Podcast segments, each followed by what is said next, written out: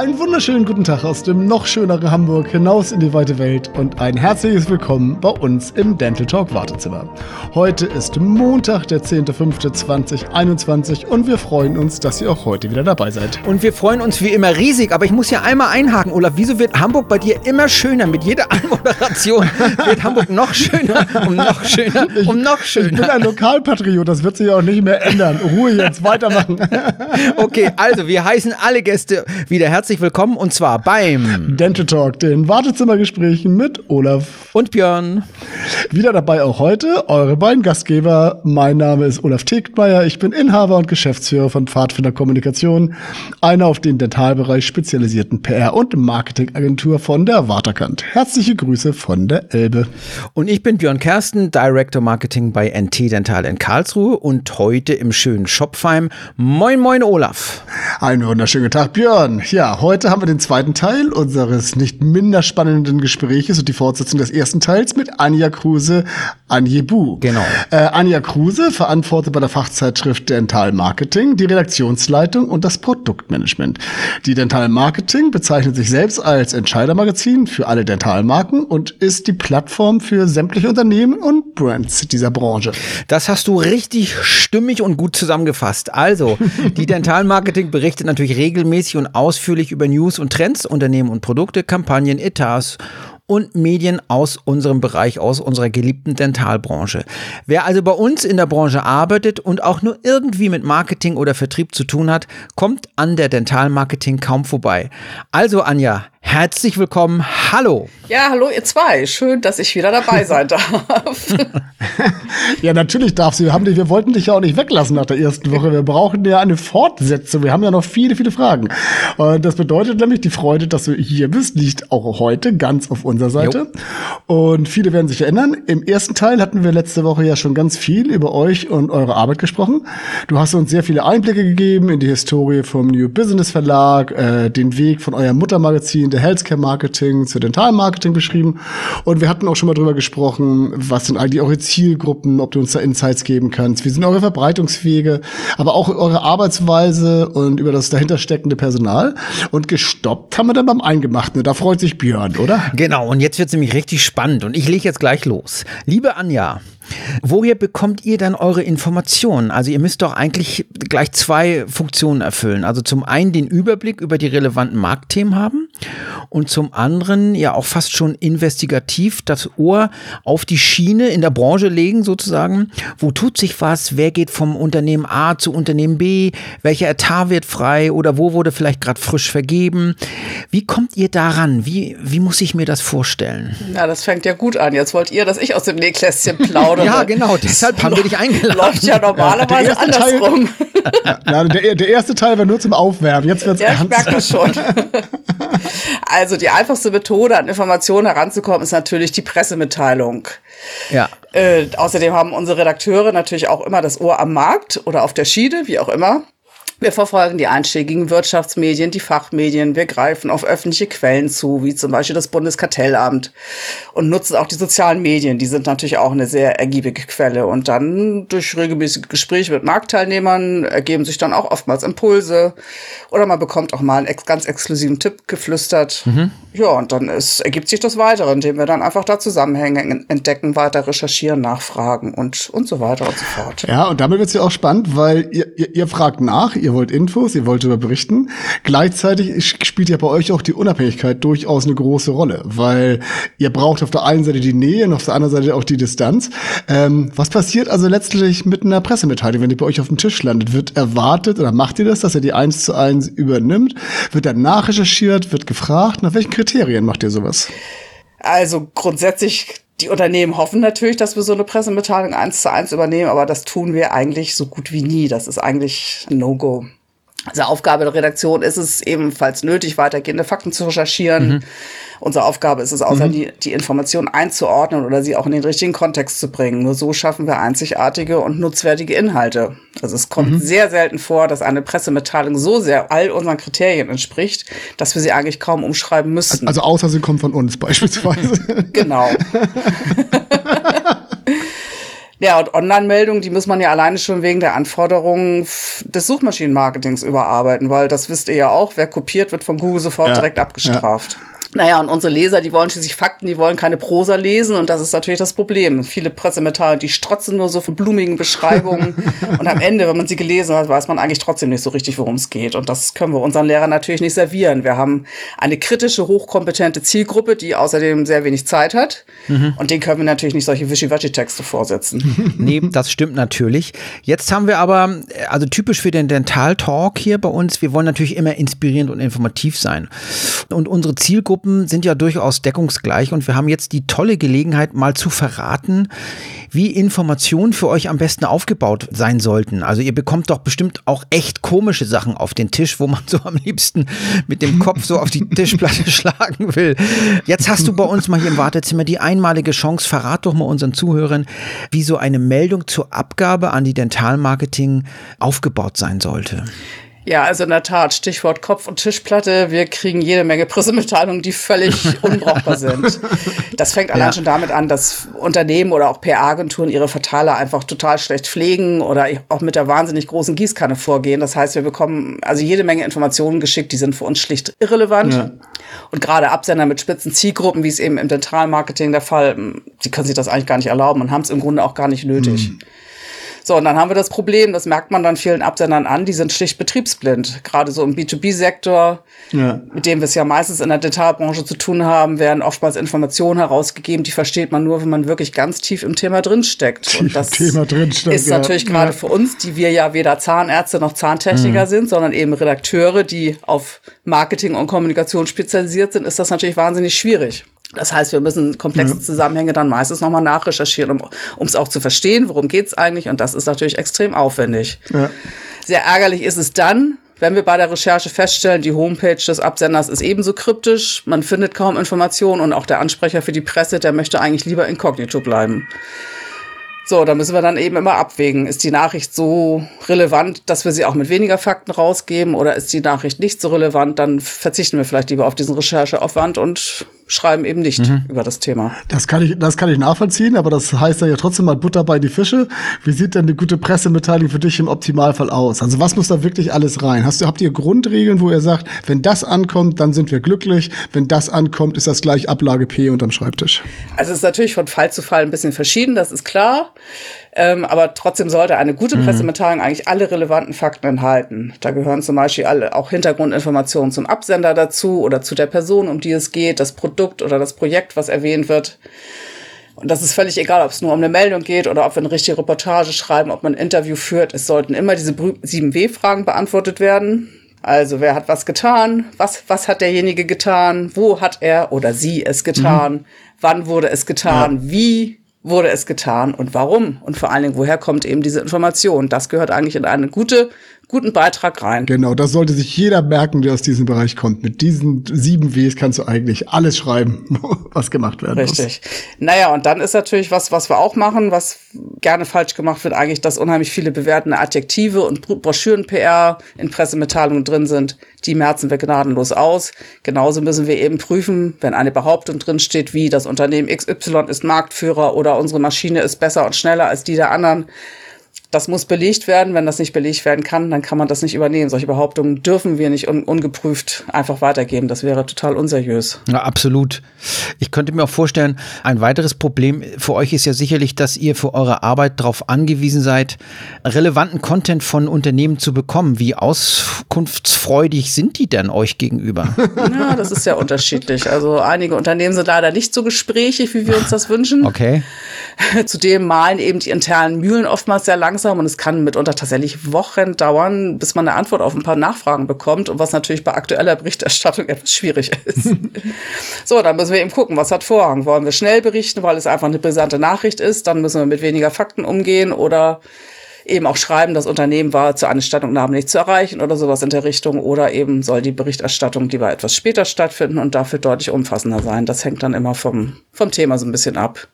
Naja, und dann gibt's dann noch so ärgerliche Banalitäten wie Texte, die eben nicht als offenes Dokument kommen, sondern als kopiergeschütztes PDF. Auch schön. Versteckte Trennung oder auch fehlende Abbildung. Das sind so die Kleinigkeiten, wo man dann immer noch hinterherlaufen muss. Das Ja. Ist manchmal etwas nervig. Also da fühle ich mich natürlich jetzt schon mal zu Hause, wenn wir hier über PR sprechen. Das ist ja tatsächlich das, mit dem wir uns tagtäglich auch gerne abgeben. Ähm, was ich aber auch spannend finde, Björn hat es ja schon erwähnt, unsere Zielgruppen, also sprich Dental Marketing und die Zielgruppen, die wir ansprechen, sind mit Sicherheit in vielen Bereichen identisch, weil wir selbst sind ja auch Leser und Nutzer zugleich. Ähm, und wenn ich mir mal anschaue, was ihr so macht, dann interessiert mich neben dem klassischen Klatsch und Tratsch, also ich sag mal Gala und Bunte des Dentalbereichs, Budgetverschiebung, Personalnews und so weiter, am meisten, was ihr an redaktionellen Spezialformaten habt. Da habt ihr ja wirklich ein paar tolle im Programm, ähm, weil hier finde ich kann man immer wirklich mal ein bisschen hinter die Fassade schauen und kriegt wirklich ein paar nützliche Insights, kann wirklich mal was lernen und ist vielleicht auch mal überrascht. Und man hat vor allem auch die Möglichkeit, dass ihr Themen sehr ausführlich vorstellt. Ähm, welche von diesen Spezialformaten bietet ihr denn euren Lesern? Also das könnt ihr ja nochmal unseren Hörern noch sagen. Und welches sind die wichtigsten oder die beliebtesten oder ja, was auch immer, die ihr zu den Spezialformaten einfällt? Also die Print-Ausgabe besteht ja aus festen Rubriken. Einmal die News, dann haben wir die Rubriken Märkte, Kommunikation und Medien und Karriere. So, und in diesen verschiedenen Rubriken können Beiträge verschiedenster Art Platz finden. Also das ist eigentlich relativ vielfältig. Das fängt mhm. an bei der klassischen Reportage. Das kann eine Analyse zu einem bestimmten Marktsegment sein, anhand von Studiendaten oder einem gerade aktuellen Trend. Mhm. Dann holen wir uns oftmals auch Fachexpertise aus dem Markt heran, indem wir zum Beispiel Gastbeiträge, also Gastautoren zu Wort kommen lassen, indem wir Interviews führen oder Umfragen in der Branche machen. Mhm. Äh, sehr beliebt sind dann auch Unternehmens- und Personenporträts oder eben die Fallstudien über zum Beispiel erfolgreiche Kampagnen. Mhm. Mhm. Ja, und online geht es dann natürlich eher um die schnelle und knackige Berichterstattung in Form von eher kurzen, schnell zu lesenden Meldungen. Klar, das liegt natürlich auch schon dem geschuldet, dass online einfach eine andere Art des Mediums ist, wo du einfach eher auf Geschwindigkeit setzt, während du Print, glaube ich, einfach eine ja, längere Verweildauer meistens bei den Artikeln auch kriegen kannst. Ähm, eine weitere, wirklich, wirklich sehr wichtige Rubrik bei euch, die du noch gar nicht erwähnt hast, ist ja der Best Praxis. Und mit dem stellt ihr ja ausführlich ganze Kampagnen vor und leuchtet auch die entsprechenden Hintergründe wirklich aus von allen Seiten. Und was mich da mal interessiert, wie schwierig ist es für euch, da die passenden Inhalte zu bekommen? Weil das kenne ich aus eigener Erfahrung bei bestimmten Geschichten. Wir wollen über Sachen publizieren. Der Kunde ist vielleicht gar nicht so glücklich, die ganzen Details im Einzelnen freizugeben. Auch da wirst du das Problem haben, dass ihr sicherlich durchaus gegenläufige Interessen habt. Also ihr wollt möglichst viel Fakten, Inhalte, Zahlen. Also genau das, woran man Sachen festmachen kann. Und die Unternehmen wollen sicherlich nicht immer alles verraten. Ist das für euch ein Problem? Absolut. Das ist eigentlich ein Problem. Ja, bei Agenturen eigentlich weniger. Es sind eher tatsächlich die Unternehmen, die dazu zu bringen, Tacheles zu reden, ist wirklich nicht so einfach. Also die wollen sich halt einfach in die Karten schauen lassen. Das sind und teilweise ja, die haben Angst, dass sie Betriebsgeheimnisse ausplaudert oder im Zweifel ja. vielleicht auch eine juristische Abteilung, die einfach sagt, so am besten gar keine Fragen beantworten, ihr sagt jetzt erstmal gar nichts. Und dann je nachdem, wie die Wettbewerbssituation eben ist, ist es mal mehr, mal weniger schwierig, eben detaillierte Antworten zu bekommen. Andererseits ist natürlich, wenn wir unseren Lesern einen Mehrwert bieten wollen, dann muss ein Beitrag ja, auch ja. ein paar Fakten enthalten. Nur so ist es ja wirklich auch so, dass der Leser dann ein Learning mitnehmen kann und das für sein eigenes Business vielleicht auch verwenden kann. Klar, ja. Also im schlimmsten Falle haben wir es auch schon gehabt, dass vereinbarte Beiträge, die im Grunde schon an Arbeit waren, die mussten wir kurzfristig dann canceln, weil einfach zu wenig Input da war, was natürlich dann ja, manchmal die Schwierigkeit bringt, dass es nicht so einfach ist, Ersatz zu finden. Okay, im sogenannten Bereich Owned Content seid ihr inzwischen sehr aktiv und erfolgreich, wie wir sehen. Eines der von euch entwickelten Formate ist der sogenannte Spot des Monats. Anja, was hat es denn damit auf sich? Ja, der Spot des Monats. Das ist ein Wettbewerb, mit dem wir der Bewegtbildkommunikation im gesamten Healthcare-Bereich einfach mehr Sichtbarkeit geben wollen. Also okay. wir können sowohl Agenturen, Filmproduktionen, aber auch Auftraggeber ihre Werbespots, ihre Imagevideos oder Erklärfilme einreichen. Die werden dann in monatlichen Votings durch eine regelmäßig wechselnde Expertenjury bewertet. Die vergeben dann Punkte für die eingereichten Arbeiten und am Ende ergibt sich dann, werden Medaillen und Shortlistplätze vergeben. Darüber berichten wir natürlich dann sehr ausführlich, sowohl im Heft als auch online. Und die Gewinner dürfen das auch für ihre Eigenwerbung benutzen. Die bekommen ein Zertifikat und können sich das Logo auch auf die Seite stellen. Ja, und tatsächlich haben sich auch schon einige Dentalspots mit einer Medaille platzieren mhm. können. Gerade jetzt, jetzt zuletzt Happy Brush Ich habe da tatsächlich nochmal nachgeguckt, äh, wer es eigentlich so gewesen ist. TP war mal dabei oder genau, Parodont. Ja. Carvo konnte sich mal platzieren, Tokuyama oder Ivocla Vivadent. Also da haben wir schon einige bekannte Dentalhersteller auch bei gehabt. Und da können wir ja auch aus dem Nähkästchen plaudern. Sowohl Björn und ich waren ja auch beide schon mal in der Jury zwischendurch vertreten, hatten, kamen ja auch in den Genuss, dann auch mal über Richtig. unseren Tellerrand, genau, auch über genau. unseren Tellerrand hinauszuschauen. Ja. Nämlich auch mal die, die Spots, die dann aus dem Healthcare-Bereich kommen. Ne? Ja, das stimmt. Ja, die Jury setzt sich immer so aus 20 bis 25 Vertretern zusammen. Die kommen aus ganz unterschiedlichen Ex Disziplinen, haben aber alle Healthcare-Expertise. Also das kann eben kreativer sein aus einer Agentur, das kann Marketingverantwortlicher sein von einem Unternehmen, das können aber auch Filmschaffende sein, Marktforscher. Also das ist auch sehr, sehr vielfältig und wir versuchen das immer so ein bisschen aus, ausgeglichen zu besetzen. Und dann zwei bis dreimal im Jahr berufen wir neue Juroren. Mhm. Ja, und das Ergebnis dieses Wettbewerbs, das ist auch nochmal ganz wichtig, auch für die Einreicher, das fließt dann auch in unser Healthcare Marketing Kreativranking ein. Genau, und apropos Kreativranking, das ist ja eine Geschichte, die auch immer weitergeht. Äh, euer Kreativranking ist dementsprechend auch heute eine absolut feste Größe, so nehme ich das jedenfalls wahr. Ähm, du hast ja insgesamt einen viel besseren Einblick in die verschiedenen nebeneinander existierenden Rankings. Wie würdest du sagen, wie haben sich diese entwickelt und welchen Stellenwert haben diese heute? Ah, ich denke, der Stellenwert ist relativ hoch. Also Agenturen nehmen ja gerne gerne an so Kreativwettbewerben teil, um das auch dann im Falle des Gewinns dazu zu nutzen, sich bei potenziellen Auftraggebern zu positionieren. So, und das Healthcare Marketing ja. Kreativ Ranking fasst halt die Ergebnisse von gewonnenen Preisen aus 22 nationalen und internationalen Wettbewerben zusammen und erstellt daraus eben eine, eine Rangliste. Welche Agenturen haben wie viele Preise bei welchen Wettbewerben gewonnen? Und dann kann man auch sehen, eben, für welche Kunden haben die gearbeitet, mit welchen Kampagnen haben sie gewonnen. Und da fassen wir eigentlich den deutschen Grand Prix-Wettbewerb zum Beispiel dazu, aber auch Clio Healthcare, Cannes Lions oder die New York Festivals. Das sind alles Kreativwettbewerbe, die damit bewertet werden. Ja, und dadurch, dass ihr ja eigentlich äh, nur Gesundheitsbranche dabei betrachtet, ist das ja auch nochmal so ein, ja, wirklich so eine Nische, die ihr damit auch abdeckt, ne? Ja, das stimmt. Ihr macht ja mittlerweile auch mehr. Ihr seid ja auch sehr aktiv, was die Konzeption und Umsetzung eigener Studien betrifft. Erzähl doch da mal was drüber.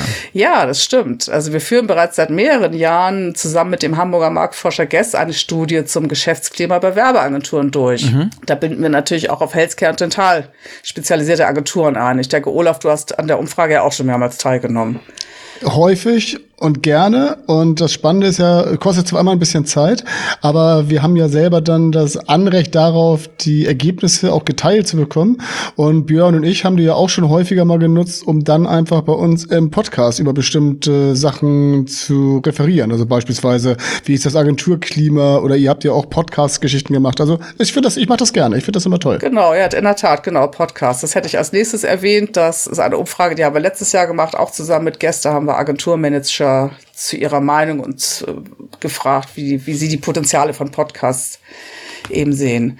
Des Weiteren machen wir seit einigen Jahren zusammen mit den Datenspezialisten von DataMate IQ und Inside Health für Dentalmarketing, aber auch für Healthcare Marketing regelmäßig ein Ranking, in dem wir die von Apotheken vertriebenen Mundhalt- und Pflegemittel mit dem stärksten Wachstum zusammentragen.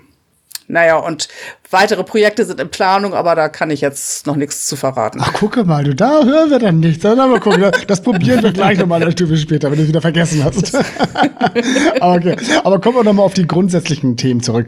Ähm, Fakt ist ja, wir haben es im ersten Teil schon gehört, ihr bringt als Verlag eine langjährige Erfahrung in den Markt ein. Und ähm, ich kann mir einfach vorstellen, dass davon natürlich auch unendlich viel in die Entwicklung und Weiterentwicklung der Dental Marketing eingeflossen ist. Denn du, ihr findet ja nicht schließlich jedes Mal das Rad neu, sondern in irgendeiner Form subsumiert ihr ja auch immer die vergangenen Erfahrungen aus anderen Projekten und aus anderen Objekten, die ihr gemacht habt, in die Entwicklung eines neuen Projektes. Das war ja mit Sicherheit bei der Dental Marketing auch so, oder? Absolut. Also nur aufgrund unserer jahrelangen Erfahrung Erfahrung und Verankerung im Kommunikationsmarkt konnten wir das überhaupt so schnell auf die Beine stellen. Ja, kann ich mir vorstellen. Also ja. Dentalmarketing stützt sich eigentlich vom ersten Tag auf diese breite Basis, die äh, unter anderem ja eben unsere große Schwester den Healthcare Marketing geschaffen hat.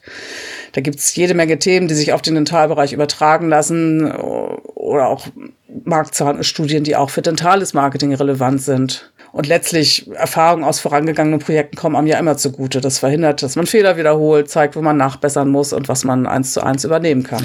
Was für uns natürlich eine besondere Rolle spielt, sind die Besonderheiten unserer Branche, unseres Dentalmarkts. Und hier gibt es ja bestimmt mit Sicherheit zahlreiche Unterscheidungsmerkmale gegenüber beispielsweise des Healthcare-Marktes. Wie würdest du das Spezielle in unserem Markt beschreiben? Also der deutsche Dentalmarkt ist meiner Meinung nach wahnsinnig vielfältig. Er ist umsatzstark, er ist sehr wettbewerbsintensiv. Ja. Viele, viele Unternehmen, auch kleine und Mittelständler, agieren international.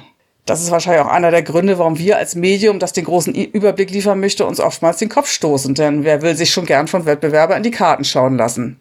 Mhm. Ähm, weiteres Thema, was wir sehr interessant finden und was vielleicht auch so eine deutsche Spezialität tatsächlich ist, dass äh, im Bereich Vertrieb, es gibt ja keine verlässlichen Zahlen, aber es heißt, es gäbe in Deutschland ungefähr 400 Dentaldepots.